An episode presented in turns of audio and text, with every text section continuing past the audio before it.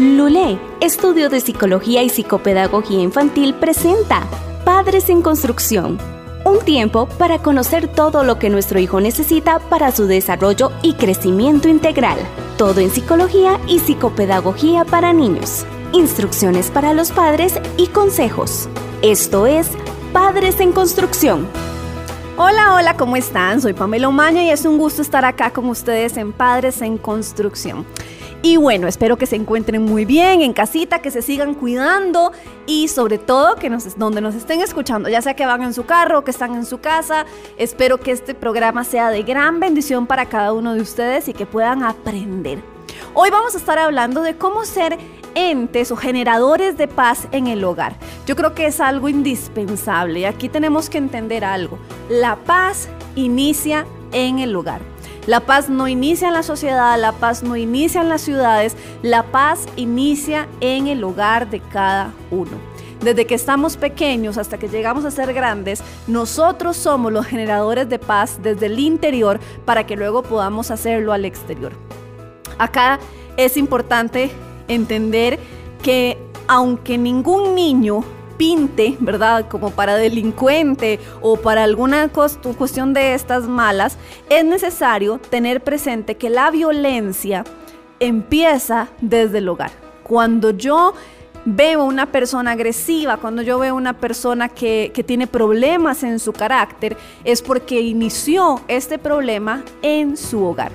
Nada nace fuera de, es decir, lo que yo aprendo en lo interior, lo que yo aprendo en la parte interna de la familia, es lo que yo voy a llevar a lo exterior. Así que aquellas personas que son agresivas, que son violentas, que, les gusta estar peleando, que les gusta estar generando problemas, es porque evidentemente de alguna u otra forma recibieron parte de esto dentro del hogar.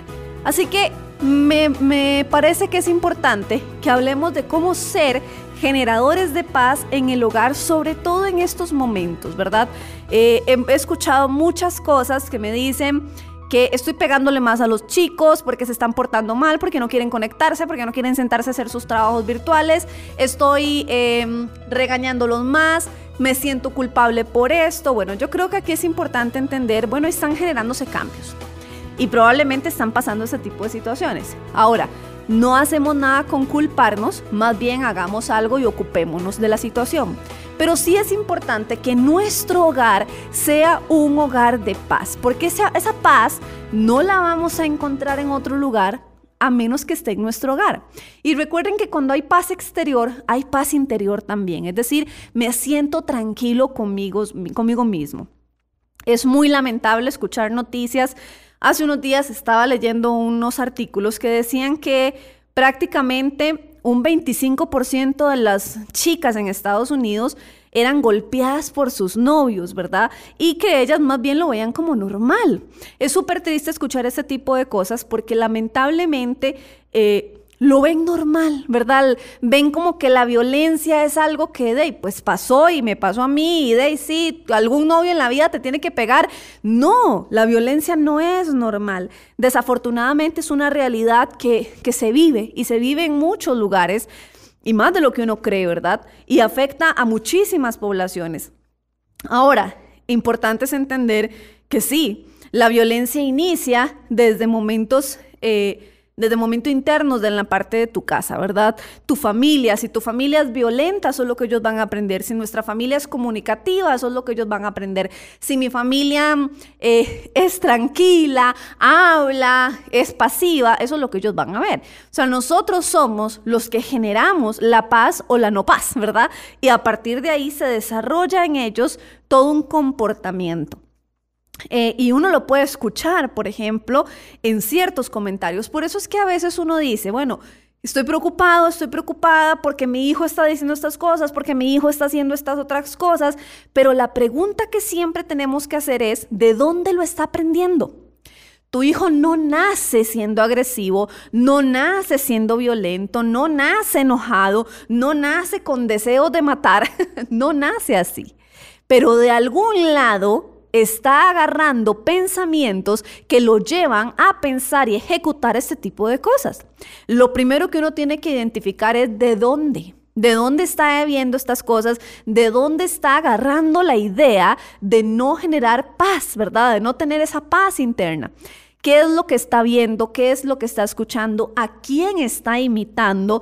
Y cuidado con esto porque muchas veces a quienes los, a, quienes los primeros imitan es a nosotros los adultos, ¿verdad? Los niños están, siempre tienen como una lupa y es impresionante.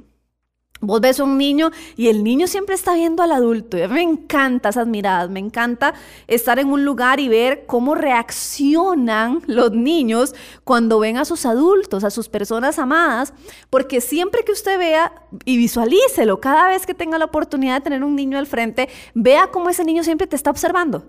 Está observando tus gestos, está observando tu forma de expresarte, está observando absolutamente todo. Entonces es, es interesantísimo entender la dinámica de aprendizaje de ellos. Ellos aprenden a través de la imitación. Ellos aprenden a través de muchas cosas, pero la principal es la imitación. Yo veo que alguien lo hace, yo lo imito. Yo veo que a alguien le gustó, yo lo imito. O sea, normalmente ellos están imitando. Todo se basa por imitación. El, el lenguaje, por ejemplo, las primeras veces que el niño empieza a hablar es porque te vio meses atrás, te vio la boca moverse y ahí fueron entendiendo el cómo yo hablo. Cuando usted está enseñándole, por ejemplo, a un niño a gatear y usted se pone a gatear con ellos, ellos van a aprender más rápido. ¿Por qué? Porque te imitan. Y es más fácil imitar un comportamiento que veo a solo algo que alguien me dice o algo que alguien dice que hay que hacerlo, ¿verdad? Por eso es que muchas veces nosotros tenemos que tener autocontrol y es algo que nos cuesta muchísimo como adultos. Pero recuerden que todo lo que usted hace, ese niño lo está, lo está haciendo y lo va a ejecutar. Ahora, aquí hay un punto interesante y es que muchas veces, eh, ¿qué es lo que sucede? Muchas veces lo que sucede es que el niño no logra de alguna manera tener como la parte consciente de decir, bueno, pero esa actitud de mi mamá o esa actitud de mi papá no es la correcta, mejor no la imito. No, resulta que ellos, a los niños les encanta la reacción-acción. ¿Qué significa esto? Significa que si hay algo que produce algo, a mí me gusta, me llama la atención. Por ejemplo, si yo tiro una bola y quiebra un vidrio, hubo una acción, una reacción, o sea, se quebró algo, fue interesante, ya sea que me asustó o me dio risa, lo que sea. Pero hubo una acción con una reacción. Entonces, me parece interesante. Quiere decir que aquella persona explosiva va a ser interesante para el niño. Por eso es que uno tiene que tener ciertos cuidados, porque como ellos no tienen ese análisis de decir, no, pero esto tengo que ser diferente yo. Ellos nada más imitan. Entonces, imitan en circunstancias donde evidentemente ya ponemos en riesgo hasta otros niños o otras cosas y tenemos que ser muy cuidadosos con esto. Lamentablemente, lo malo siempre es más fácil imitar a lo bueno. Y usted me diría, pero ¿por qué? ¿Por qué no pone atención a todos los momentos buenos de cordura que tengo, pero sí pone atención al momento de no cordura que se me dio? Bueno, lamentablemente los seres humanos en general, no los niños, nosotros los seres humanos en general, lamentablemente nos fijamos mucho eh, en las cosas más atractivas y a veces las cosas más atractivas no son las más buenas. Entonces terminamos imitando lo que no tenemos que imitar. Por eso es que la paz inicia dentro de tu hogar. Por eso es que tenemos el reto de ser generadores de paz en el lugar. ¿Qué hace la diferencia de una familia que genere paz a una familia que no? La guerra. sí, donde desarrollas paz, vas a evitar guerras, vas a evitar conflictos, vas a evitar situaciones en un futuro. Donde no desarrollas paz y la violencia o la agresión Em, o el enojo incluso es parte del diario vivir de tu casa, lo que estás generando es que en el futuro hayan guerras, hayan conflictos con los demás, hayan problemas con los demás y esto al final es terrible porque parece que es una bola de nieve, ¿verdad? Porque tal vez tenías un carácter fuerte y firme, ah, pero el niño desarrolla un carácter más fuerte todavía. Por eso es que es una cuestión también de ejemplo eh, y que tenemos que ir entendiendo que lo hacemos. Póngase usted a pensar, Usted va en el carro, tiene el niño atrás sentado ahí, lo está observando. aunque usted crea que el chiquito va jugando, que va viendo la ventana, que no está en nada, créame que los niños están siempre en todo. Ellos pueden tener el ojo viendo para un lado, pero la oreja, mire, la tiene con usted. Así que todo lo que usted diga, toda acción que usted haga, usted está en la mira de ese niño y definitivamente em, va a ser problemático porque te va a imitar en absolutamente todo. Así que tenga cuidado, porque probablemente tome en cuenta así. Usted se detuvo en el semáforo, le gritó lo que se iba a morir la otra persona eh, por alguna X o Y razón. Su hijo lo escuchó, pero más adelante, él tal vez en ese momento no lo va a hacer, no va a hacer nada. Pero más adelante tu hijo se encuentra en una situación similar con un compañero de la escuela y le va a decir hasta de lo que se va a morir. Pero entonces queremos después ahí regañar al niño, queremos ver qué hacemos, pero ¿de dónde imitó el comportamiento? Lo imitó de alguien que vive con él. Por eso es que nosotros, el primer punto para poder ser entes o generadores de paz es que nosotros debemos ser personas que tienen paz interna. Nosotros debemos ser personas que generan esa paz, que logran tener autocontrol, que logran manejar sus emociones. Yo sé que esto es difícil, pero hay formas de lograr este tipo de control. Vivir en paz no tiene precio, ¿verdad? Y mantener la paz es una obligación que tenemos todos. Pero especialmente, lamento decirles esto, pero sí, así es, en especial ustedes los padres. ¿Por qué? Porque en el hogar es donde se aprende a vivir, es donde se aprende a construir la paz, es donde nos forman, son las bases de nuestra vida como seres humanos. Por eso es que hay momentos donde uno dice, ¿por qué tanta maldad en el mundo? ¿Por qué tanta gente mala? ¿Por qué tanta gente con odio, rencor, con ganas de matar? ¿Por qué? porque no fue lo que recibieron en sus hogares, porque lamentablemente recibieron probablemente cosas feas durante su infancia. Y eso caló, eso entró y eso terminó siendo lo que aprendió esa persona y termina por ende imitando un mundo o imitando un comportamiento. Es súper triste ver cómo hay noticias que dicen papá e hijo en la cárcel por robo. O sea, evidentemente sí. El hijo iba a terminar siendo un ladrón si ve un papá que es un ladrón. Em, papá e hijo asesinaron a tal. O sea, qué lástima, qué terrible que papá e hijo se diga de los dos. O sea, ahí de quién es la culpa. Al final yo culpo al padre. ¿Por qué? Porque el otro solo imitó, el otro solo siguió un paso a seguir, creyendo que era el mejor paso. Si mi papá, que es la persona que supuestamente más tengo que amar y es la persona que me cuida, hace ese tipo de cosas, entonces es porque yo tengo que hacerlo también. Es el paso a seguir. Entonces, evidentemente, nosotros tenemos que entender que tenemos la obligación primaria de nosotros ser los que aprenden a vivir y construir la paz dentro del hogar. Yo sé que puede ser muy difícil, que puede ser muy retador, que puede ser a veces súper complicado porque uno dice, válgame Dios, o sea, ¿qué es esto? Yo tengo que tener autocontrol y soy la que menos lo tiene. Pero entonces vamos a tener que buscar estrategias para poder tenerlo. Porque si estás en la obligación de que en tu casa exista esta paz que necesitas transmitirle a estos niños. Ahí es donde los padres tienen la enorme responsabilidad y sí, es parte del combo. Cuando adquiriste la posición de ser papá y mamá, cuando tomaste esa decisión o se vino, eh, Lamentablemente esa venía con una responsabilidad y es la responsabilidad de enseñarle a los niños la manera de comportarse. No hay nadie más que le enseñe cómo comportarse más que ustedes. En la escuela van a recibir cómo aprender académicamente cosas, cómo hacer cosas, pero normalmente o lo que esperamos es que el hogar sea el que le enseñe al niño a cómo tiene que comportarse. Así que si usted no dice ni gracias ni por favor, su hijo no lo va a decir. Si usted no agradece nada en la vida, su hijo no va a ser agradecido. Si usted no tiene valores, su hijo no va a tener valores. Esto es típico, es una fórmula mágica. Quiero que mi hijo aprenda a ser respetuoso. Pues aprenda usted primero a ser respetuoso porque tu hijo va a ser tu esencia. Tu hijo va a ser exactamente tu copia. Entonces, ahí es donde uno a veces se da cuenta. Yo por muchos años trabajé en, en preescolares, en realidad no fue solo en uno, fue en varios, y era súper curioso ver a los niños, porque a mí no me tenían que contar ni siquiera eh, mi familia es así, así, así. No me lo tenían que decir para yo saber cómo era la familia de esos niños, porque ellos representaban la esencia de sus familias.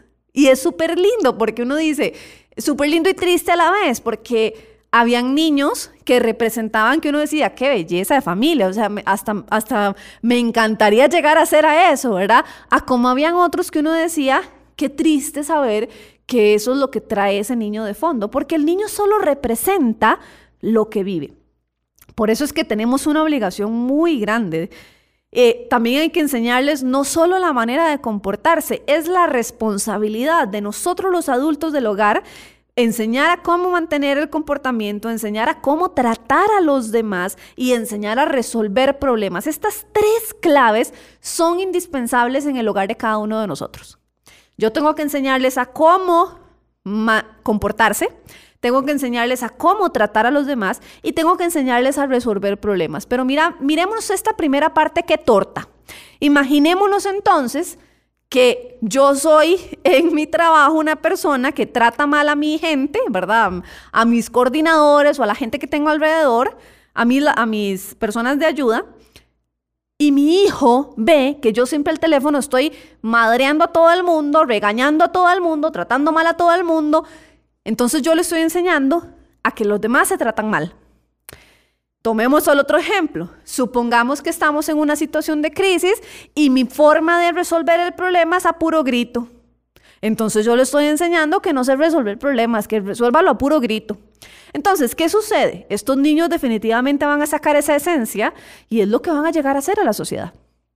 Entonces, claro, muchas veces tenemos entonces un montón de quejas, de cosas, pero ahí entonces tenemos que tomar decisiones. A ver, aquí aparentemente parece que es el niño el que tiene el problema, pero yo se le voy a decir algo. En, en sistémica, que es como una de las ramas de la psicología, se habla, se ve mucho lo que es la familia y se habla un poco de el síntoma familiar. Por lo general siempre hay alguien que es el síntoma de la familia. ¿Qué quiere decir el síntoma? Es aquel que tiene los síntomas, ¿verdad? Es aquel que dice, este es el, que tiene el conflicto, a ese es el que llamamos al psicólogo, porque ese es el que está mal. Pero resulta que muchas veces, y sobre todo yo lo puedo decir en los niños, ese síntoma que a mí me llega, que por lo general es el niño, no es el problema, es solo el síntoma de un problema atrás. O sea, alguien más es el problema, pero no es el que, el que tiene los síntomas del problema, ¿verdad? Entonces, yo tengo que entender acá, si mi hijo es el síntoma, porque es el que da todas las reacciones malas o negativas y por eso hay que trabajar con él, yo lo que debo entender es, ¿será que él también es el problema o será que él es solo el síntoma del problema que está en el hogar? porque tengo que buscar entonces los problemas que están en el hogar. A veces es problemas de pareja, a veces es problemas económicos, problemas de carácter, etcétera, etcétera, etcétera. Y mi hijo es el síntoma. Entonces, aquí es importante, si yo quiero generar paz en mi hogar, primero encontremos dónde está el problema que quita la paz del hogar, que me roba la paz del hogar, porque al problema es al que hay que trabajar. Al síntoma hay que ayudarlo, porque tiene que dejar de dar los síntomas, pero al problema es al que hay que atacar, porque si no, no va a seguir funcionando la cuestión. Y vamos a intentar, vean, vean lo importante de entender esto. ¿Qué sucede? Supongamos que yo trabajo entonces con el niño, porque fue el que me sintomatizó todas las cosas. Es el que está haciendo, portándose mal, es el que está hablando feo, es el que está haciendo cosas que no tienen que hacer, es el que tomó cosas ajenas. Supongamos que el niño es el que está haciendo todo esto. Y yo solo me enfoco en trabajar el niño. Puede ser que yo voy a lograr un cambio en él, pero es temporal. ¿Saben por qué? Porque yo no ataqué el problema. Pongámosle que el problema fue alguno de los dos adultos que estaban en esa casa. Y como yo no me enfoqué en el problema, en ver qué hacía con él, el niño logra hacer sus cambios, pero no al total, a la totalidad. Entonces, ¿cuál es el problema? Definitivamente que voy a seguir pagando la psicología, voy a seguir viendo a ver qué hago, todos los años voy a seguir recibiendo lo mismo porque me estoy enfocando en la persona equivocada. Cuando yo me enfoco en el problema, en el que me roba la paz en el hogar, y trabajamos en eso y logramos mejorar el problema, por ende, sin hacer nada, el que está presentando el síntoma se quita, se calma. Por eso es que vamos al mismo punto del inicio. Los generadores de paz somos los adultos. Somos los que enseñamos, somos los que instruimos, somos los que guiamos. Pero eso nos corresponde a nosotros. Nadie más. Los niños simplemente generan lo que les vamos enseñando. Es increíble cómo eh, en una pequeña sociedad como es la familia, ¿verdad? Eh, donde existe cariño entre los miembros, puede perderse la paz. Y lo vemos hoy en día, ¿verdad? Somos un ente, una sociedad pequeña llamada familia. Nos amamos porque definitivamente el amor existe, esto no es cuestionado. Nos amamos, pero no pero no logramos mantener la paz, perdemos la paz y por medio de la pérdida de paz nos agredimos con palabras, nos agredimos físicamente, nos hacemos daño. Si en mi propio núcleo familiar yo recibo guerras y batallas, ¿por qué no lo voy a recibir de la sociedad? ¿Por qué yo no voy a ir a pelear con la sociedad? Porque también lo hago adentro. No cabe duda que la paz es algo muy frágil, por lo que hay que trabajar y con paciencia, pero al máximo, todos los días para lograr conquistarla. La paz es una de las cosas tan frágiles que se pierde al instante. Yo puedo levantarme hasta cantando, la, la, y me levanto y canto de la felicidad. Tarde usted dos segundos, camina dos pasos para que vea algo que usted la saca de quicio o algo que usted lo saca de quicio para que usted pierda la paz en un segundo. Sí, la paz es sumamente frágil. La perdemos, mire, pero así, en un instante. Por eso es que tenemos que construirla pacientemente todos los días. Pero antes de lograr esto, se tiene primero que tener muy claro cómo se vive con la paz o cómo se vive la paz. Y acá tenemos que entender que contrario a lo que muchos creen, la paz no es eh, que a veces decimos, bueno, paz y guerra. No, la paz no es la ausencia de la guerra, ni es solamente el respeto hacia los otros, ¿verdad? O sea, no es solamente eso. Eh, imagínense Qué fácil sería si a la vez de, algo peligroso, si los padres tuvieran que respetar a los hijos para poder tener un hogar lleno de paz. O sea, sería muy fácil. Nada más te respeto, tengo paz. Pero no. La paz es algo que se vive constantemente. O sea, no quiere decir que como no hay guerra, entonces hay paz. No, porque puede que no haya guerra, pero tampoco hay paz. Entonces, la paz es algo que se vive constantemente. Usted puede decir, no, pero es que en mi casa no, no peleamos o tratamos de pelear sin que los chiquitos se den cuenta. Pero eso no quiere decir que haya paz en su hogar. La guerra la están disimulando, pero la paz no está tampoco ahí, porque usted pasa en un puro pleito. No importa si lo hace enfrente o no enfrente. Usted no es generador de paz entonces en su hogar. Porque no importa que la guerra no se vea, pero la paz tampoco está. Entonces la paz es algo que se vive y es algo que tenemos que entender. Al enseñar a los chicos a distinguir entre el bien y el, mal, el mal, a formar en ellos una conciencia recta, a la vez estamos trabajando la paz. Por eso es que uno tiene que enseñarle a los chicos, para ser entes generadores de paz, tenemos que enseñarle a tomar decisiones. En la vida solo hay dos caminos, mi amor, el bueno o el malo. Usted decide. Cada quien tiene un libre albedrío que puede decir, bueno, yo esta vez quiero tomar el malo.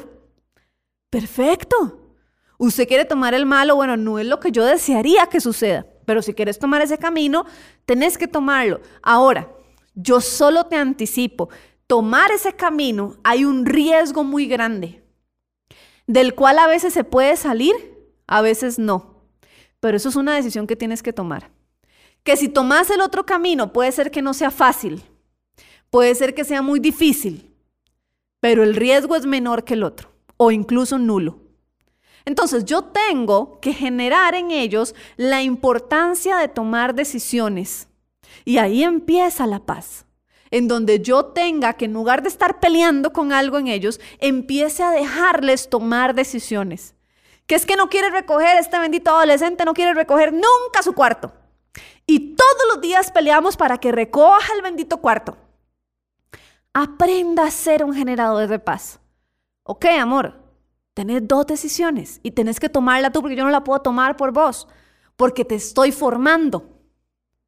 O tomás la decisión de limpiar tu cuarto porque te lo estoy pidiendo y yo te ayudo lavando, haciendo esto. Solo lo único que tienes que hacer es recoger el cuarto, tender la cama, por ejemplo.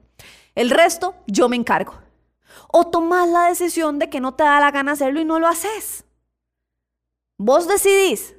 Ahora, yo te indico nada más. Si tomás la decisión de ser ordenado, yo te garantizo que yo te limpio, que yo te lavo y que yo te ayudo. Si tomás la decisión que no querés, porque es una cuestión tuya, no querés ser ordenado, perfecto, te la respeto. Pero entonces nada más tienes que entender que yo ya no te voy a limpiar, yo ya no te voy a lavar, yo ya no me meto. Entonces toma tú la decisión. Yo no tengo nada que ver en el asunto. Tenés el libre albedrío de tomar esa decisión. ¿Cuál tomas? Yo tengo que generar, llevarlo al límite de tomar decisiones. Eso a mí de por sí me tranquiliza y eso hace que yo no genere un pleito. Ahora, tomar decisiones es difícil. Sí, es difícil porque usted le dice de adulto, bueno, tome este camino, tome este, pero ve que más fácil la solución en el malo, porque a veces es así, es difícil tomar decisiones. Pero es algo que tenemos que intentar enseñarles desde pequeños. Por eso tenemos que enseñarles a distinguir entre lo bueno y lo malo y a tomar decisiones. Cuando los chicos pequeños están pequeños, los padres se vuelven como esa conciencia externa, ¿verdad? Eh, como, como el grillito que salía en Pinocho, ¿verdad? Que era como el que le iba diciendo las cosas. De ahí la importancia de los actos y los juicios que nosotros hacemos. Porque cuando ellos están pequeños, probablemente son, es más difícil que tomen estas decisiones. Por eso hablé un ejemplo de adolescentes. Cuando están grandes ya pueden hacerlo. Pero cuando estamos pequeños tenemos esa conciencia externa que somos nosotros los que le guiamos en ese proceso.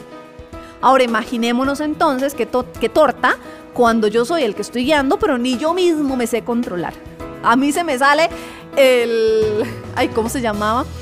Había uno de Looney. El, el... No, se me fue. Había uno que corría muy rápido, el demonio de Tasmania. Este, ese era. A mí se me, se me sale el Tasmania, ¿verdad? Se me sale porque no me sé controlar. Entonces, enseño pero no enseño, ¿verdad? Porque se me sale la Tasmania en mi, en mi sangre.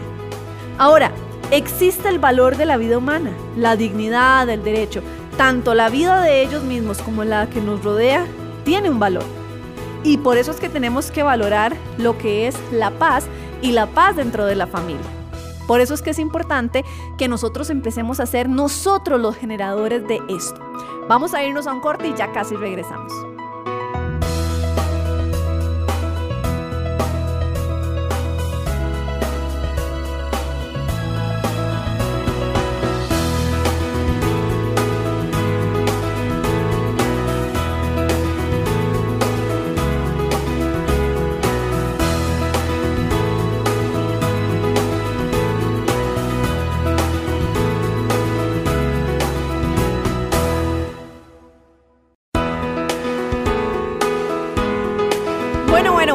Regresamos, espero que sigan conectados con nosotros. Estamos hablando de cómo ser generadores de paz, entes de paz en el hogar sobre todo.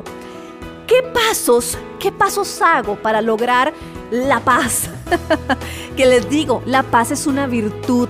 Hay que aprenderla, hay que interiorizarla, hay que practicarla todos los días. No es algo que me surja, no es algo con lo que me inyectan y yo nada más la tengo, no es algo con lo que nazco tampoco. Es una virtud que tenemos que ir desarrollando. Por eso es difícil. Ahora, hay pasos que podemos hacer para lograr ser generadores de paz dentro de nuestro hogar, donde están las bases de la vida. La voluntad, esa es la primera, la voluntad.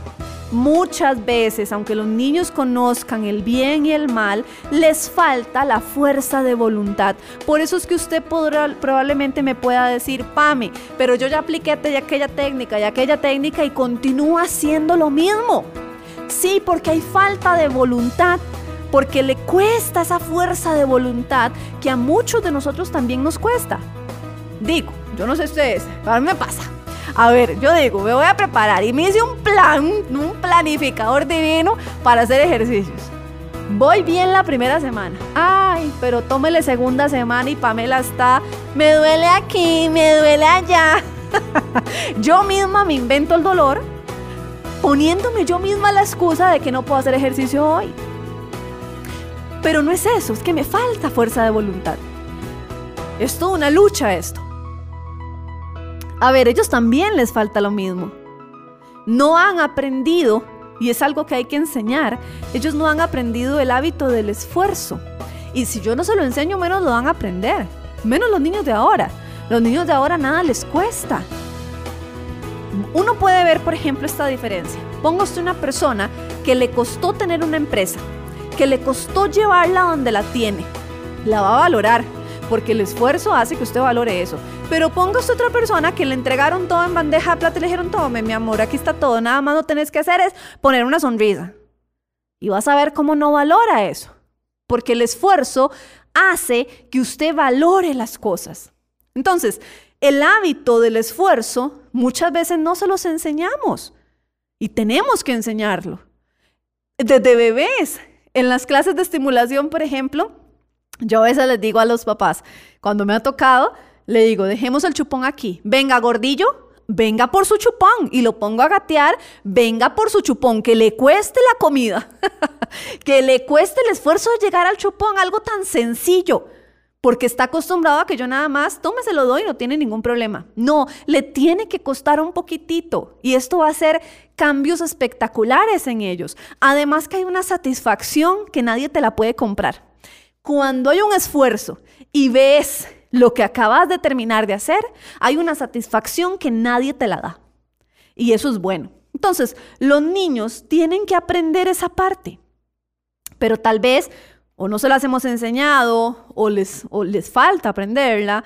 Eh, y tenemos nosotros que ser los que les enseñan esta parte de la voluntad. Entonces, una regla general en nuestra casa es, vamos a tratar de tener la fuerza de voluntad de mantener la paz de que todos los días en este hogar exista paz, tranquilidad. Necesitamos entenderlo. Lo segundo que tenemos que entender es la exigencia.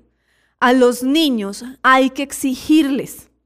Claro, evidentemente dentro de las posibilidades que ellos tienen. Yo no le voy a exigir algo al de dos años como si tuviera 16.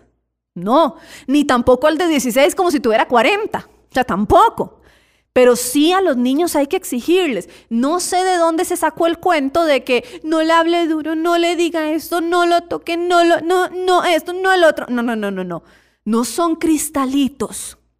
Si usted forma un niño cristal, va a encontrarse con problemas en el futuro, porque se quiebra fácilmente.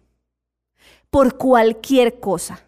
No, no son cristalitos. A los niños hay que exigirles en ciertos momentos. Enseñarles a enfrentar los problemas. A ver, acabas de romper este jarrón. ¿Qué vas a hacer? Probablemente tal vez no puedes recoger las cosas del jarrón porque se me va a romper y ya se va a abrir y toda la cosa y no, tampoco. Pero ¿cómo vas a pagar ese jarrón? Costaba 5 mil colones el jarrón, amor. Quiere decir que por cinco días me vas a limpiar los vidrios, pagándome el jarrón que acabas de, quebrar. ¿Por qué? Porque tenés que exigir también enfrentar, aprender que ellos aprendan a enfrentar el problema. Cometí un error, tomé una mala decisión, enfrente la situación. Y hay que esforzarse para resolverlo que sepan sentirse orgullosos de haber sido capaces de realizar cosas por sí mismos. Por eso es que la sobreprotección queda fuera de todo tipo de crianza positiva, queda fuera de todo tipo de crianza asertiva. Yo no puedo sobre, eh, sobre mm, eh, ya se me sobreproteger. se me fue la palabra. ¿Vieron ustedes? Yo no puedo sobreproteger. que no me gusta. no lo puedo sobreproteger. ¿Por qué? Porque no me hace bien, no le hace bien a mi hijo, porque él tiene que aprender a resolver sus propios conflictos. Otra cosa que tenemos que enseñar, otro paso, es la valentía. Que tengan héroes que inspiren su vida. Y no me estoy refiriendo a Batman o Robin o ese tipo de cosas. ojo, ojo, la que está desactualizada con los superhéroes, ¿verdad? O sea, solo mencioné dos superhéroes de mi época. No, qué tristeza. Pero bueno, que tengan héroes que inspiren su vida. Y no me estoy refiriendo a eso, ustedes ya conocen los, los nuevos, o sea. me refiero a que nosotros también podemos ser esos héroes que inspiren la vida de ellos. Que sean grandes ideales, que sean gente que ellos quieren seguir. ¿Usted cree que si usted pega gritos todo el día, usted es un héroe a la que la gente quiere, quiere seguir? No. ¿Usted cree que si usted es una persona malcriada y que todo el día pasa diciendo malas palabras, usted es un héroe al que su hijo quiere seguir? No. Usted no está haciendo cosas extraordinarias. Usted solo está viviendo. Tal vez en su momento ellos lo ven a usted como un héroe a pesar de. Pero van a crecer, sus hijos van a crecer y se van a dar cuenta que lo que usted hacía no era lo correcto. Porque cuando uno crece se da cuenta que los papás a veces se equivocaban. Y sí, es cierto, a veces se equivocaban. Pero lo mejor es que uno crezca que a pesar de que se equivocaban, sí son mis héroes, porque habían cosas extraordinarias que hacían. Entonces yo tengo que enseñar la valentía. Actualmente, ¿qué pasa? Que a los niños se les presenta la violencia como una forma heroica. Entonces, si usted pega, si usted le manda el puñetazo, si usted lo tira al suelo, usted es el héroe. Pues me va a disculpar, pero no, no es el héroe, es el débil, porque usted no supo manejar la situación. Por eso es que a mí cada vez que me dicen, es que el papá le dijo que viniera y le pegara y que lo dejara en el suelo tirado, yo digo, qué debilidad la de ese papá. No supo enseñar cómo resolver conflictos. Y ya con solo esa frase a mí me deja mucho que pensar de cómo esa persona resuelve los conflictos. A ver, la paz se genera resolviendo conflictos de manera pacífica. Aquí hay un dicho que todo el mundo conoce y es, para pelear se necesitan dos y el que se enoja pierde. Es decir, que si usted termina enojado, usted perdió. Y que para pelear se necesitan dos personas. Yo no voy a ser el que enseñe a mi hijo que tiene que pelear para eso. Esto no significa que yo no le voy a enseñar a defenderse, pero defenderse y pelear es una cosa. Por ejemplo, hace unos días estaba con, con mi sobrino, él tiene casi cuatro añitos, bueno, tres y algo, este, y para resolver un conflicto, él normalmente, ¿qué hace? Él llora. Cada vez que quiere resolver algo, lo que hace es llorar porque no sabe resolverlo. Cuando se me acerca, yo le dije, pollito, vaya y dígale, no me gusta. Y él se volvió y le dijo, tío Billy, no me gusta. Bueno, yo me puedo defender. No significa que ya entonces como yo no puedo pelear, entonces no me puedo defender. No, yo me puedo defender. Pero yo no le voy a decir a ese niño, vaya y dele un puñetazo para que se quede callado. ¿Qué estoy generando? ¿Qué tipo de ser humano estoy formando entonces si yo le hago eso? Vemos lo que está sucediendo a nivel mundial, vemos cómo la gente se mata, cómo hay guerras, cómo existen ahora tipos de guerras hasta, diferentes. Por Dios, tenés una generación en tus manos, tenés la, la generación futura. Vos vas a ser el anciano en esas generaciones. Depende de ti cómo te van a tratar en un futuro, depende de ti cómo va a ser el ser un adulto mayor en ese futuro. Porque eres el que está generando la paz en el hogar. Lo otro es el respeto. Cuidar que los niños no adquieran la costumbre de tomar las cosas de otro. Por muy insignificante que sea, no lo permita, nunca. Si algo se estropea ajeno, no permita que, ay, déjelo aquí, ocúltelo para que no lo vean. No lo permita, no, mi amor, hay que ir y decir que lo quebramos, de que torta, que tenemos que pagarlo, que tenemos que ver qué hacemos. Pues hay que reponerlo, hay que hacerlo. Enséñeles que las cosas ajenas siempre se respetan. aún las que sean de la misma casa, porque uno a veces inconscientemente, ay, bueno, agarrémoselo a papá y no le digamos nada. Entonces le estás enseñando a agarrar cosas ajenas. Después no te, no te lamentes ni entonces querás ponerle consecuencias al chiquito si vos misma o vos mismo se lo enseñaste. Tenemos que ser generadores de paz y el respeto es una de esas. Hay una parte hasta donde yo puedo llegar con el otro ser humano que tengo a la par. Puede ser que a mí no me guste el corte de pelo que tenga, pero yo no le puedo decir, oye, qué feo que se ve. Hay un límite donde tengo que llegar. Puedo pensarlo, pero yo no se lo puedo decir. Hay un límite de respeto que tenemos que no podemos cruzar. Pero yo a veces escucho, ay, es que mi hijo me pegó. ¿Y cuántos años tiene? Dos años. A ver, hágame el favor dos años y usted se deja pegar por el niño, aquí pasa algo. ¿Cómo es posible que semejante cuerpito le gane a semejante cuerpote? ¿Cómo es posible que le permito eso cuando eso es lo mismo que va a ir a hacer con los demás? Ahí tenemos que empezar a ser generadores de paz. Generosidad es otro paso. Es algo que de por sí es dificilísimo en los niños, porque normalmente somos egoístas. No nos gusta compartir y desde chiquititos pasa, esto es dificilísimo en ellos. Y no es porque uno diga, ay, es que qué chiquito para no compartir, qué barbaridad. No, no, no, la mayoría de niños no les gusta compartir. Los que tienen hermanos pues se acostumbran a hacerlo, pero no es porque les encante, ¿verdad? O sea, es porque de ni modo, lo tengo que hacer y lo desarrollé. Pero bueno, hay otros que se les ha formado en esto y no les, no les cuesta compartir. Entonces es algo difícil de por sí ya para ellos. Y hay una etapa también que cuando están chiquititos, pues es más difícil. Pero para despertar en el niño el sentido de la generosidad, se le debe acostumbrar desde pequeño a renunciar a algo de él y compartirlo con otro niño. Ah, pero no. Solo lo empezamos a aplicar cuando ya son semejante grandototes y ya no comparten desde chiquitito. Por ejemplo, para un cumpleaños. Usted lo que puede hacer es, ok, mi amor, vas a recibir 10 regalos, pero yo necesito que vayas a tu cuarto y me traigas uno de tus juguetes favoritos. No le diga para qué. Vaya, va todo feliz por el juguete favorito. Tráelo. Vamos ahora sí a regalar este juguete favorito, pero ¿por qué? Porque vas a recibir 10. Vamos a dejar ahora el que ya tenemos y vamos a esto. Aquí le estamos enseñando varias cosas. Uno, no se apega a lo material, que lo material no sirve. Porque mañana se le puede quemar, le puede pasar algo y, usted no va a morir por esto.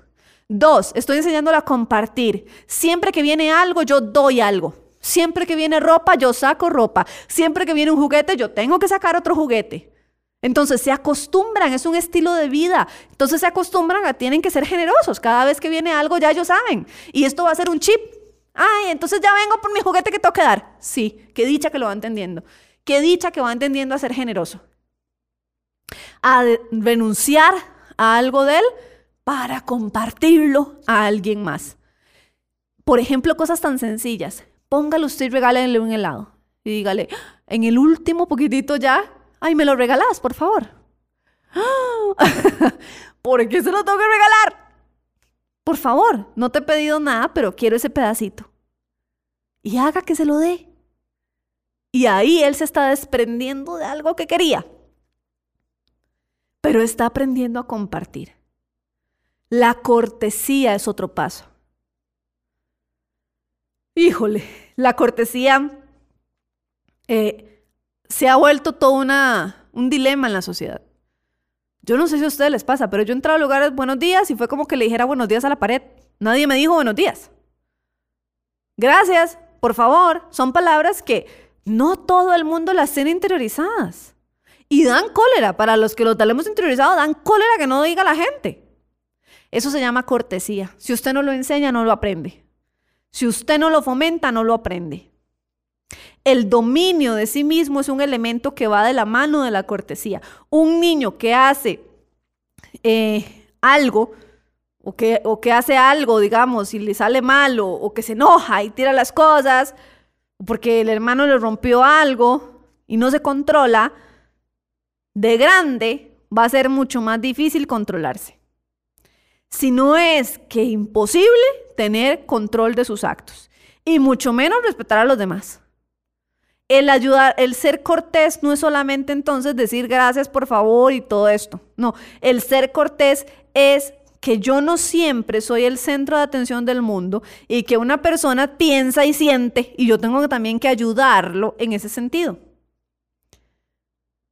Entonces, la cortesía es como una hija del respeto y como una hermana de la caridad. Lo decía Gastón Cortus, algo así se llama él. El orden es otro paso generador de la paz. El orden es un elemento esencial para que haya equilibrio y haya armonía en el hogar.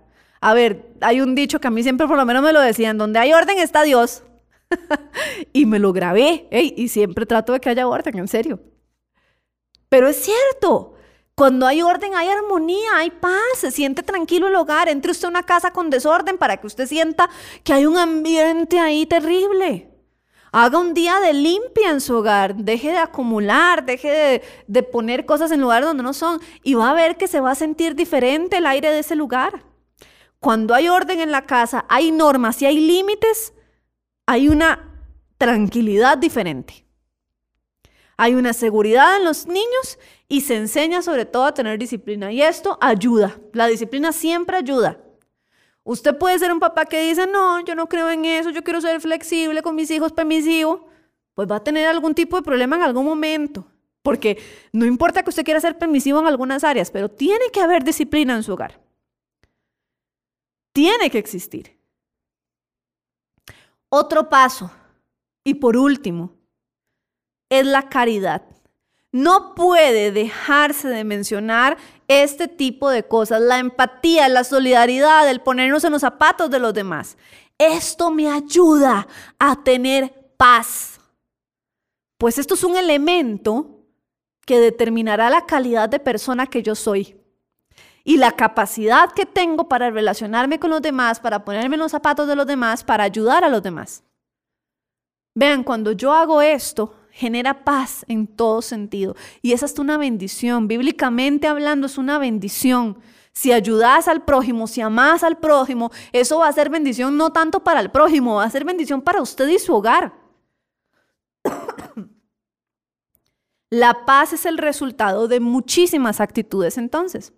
Por eso al ser generadores de paz, es una cuestión de actitud para ustedes como padres, de actitud para ustedes como abuelos,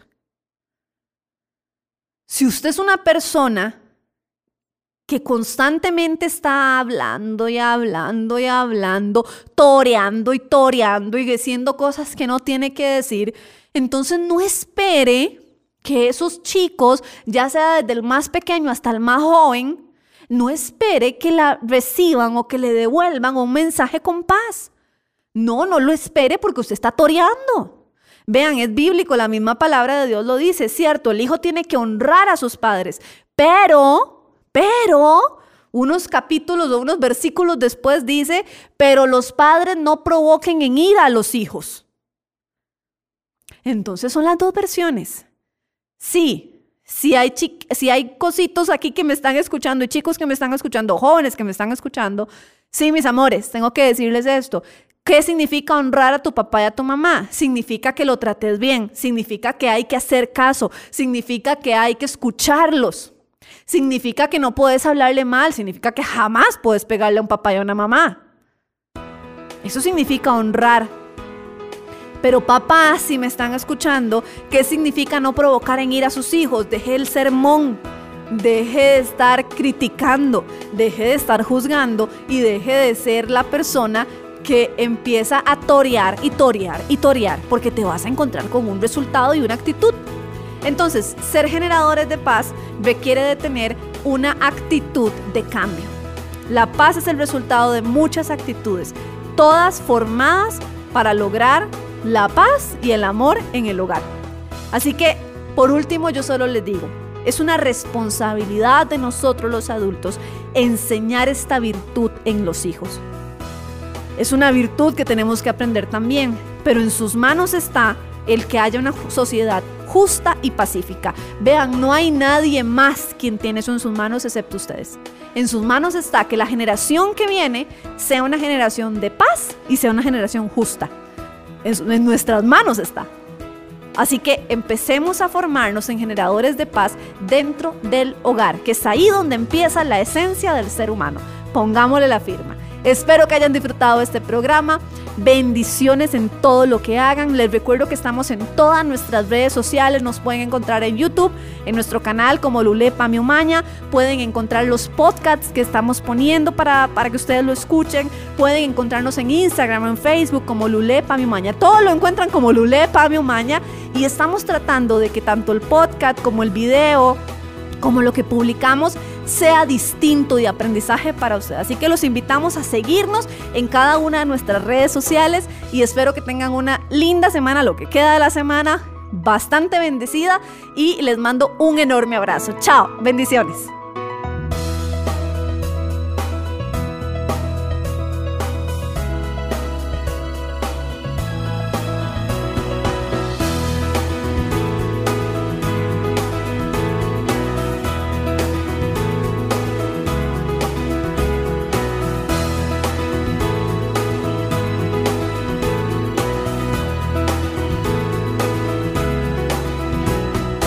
Esto fue Padres en Construcción. Todo lo que los padres debemos saber para que su hijo crezca y se desarrolle bien. Psicología y psicopedagogía para niños e instrucciones para los padres y consejos. Esto fue Padres en Construcción.